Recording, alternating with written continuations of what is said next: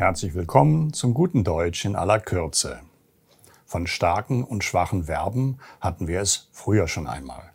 Die starken Verben bilden die Vergangenheitsformen, indem sie den Stammvokal ändern, die schwachen durch Vor- und Nachsilben. Manche Verben können und tun beides. Das kann zu Verunsicherungen und zu Verwechslungen führen. Mein heutiges Beispiel ist das Verb schleifen. Das meint einmal so viel wie polieren, glätten, aber auch schärfen. Der Juwelier schleift den Diamanten, der Koch das Messer. Schliff, geschliffen lauten die Vergangenheitsformen. Der Stammvokal ei, in diesem Fall ein Diphthong, wird zu i. Von dem Partizip kann man auch ein Adjektiv ableiten.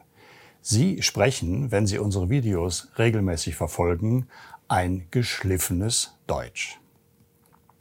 Die andere Variante, schwach konjugiert, behält den Stammvokal bei. Auch die Bedeutung ist eine andere. Niederlegen, dem Erdboden gleichmachen. Nach der Belagerung befahl der Befehlshaber, die Burg zu schleifen. Hier lauten die Vergangenheitsformen schleifte, geschleift.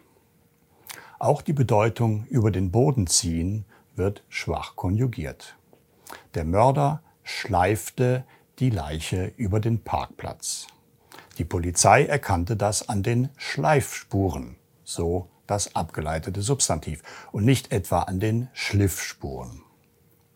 Im Mittelhochdeutschen unterschieden sich auch die beiden Infinitive noch.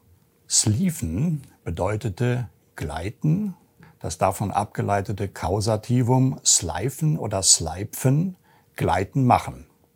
Das ist interessant, aber nicht unbedingt notwendig zu wissen. Es reicht, wenn Sie die aktuellen Formen auseinanderhalten. Denken Sie daran, Sprache ist unser Schatz, hüten und pflegen wir sie.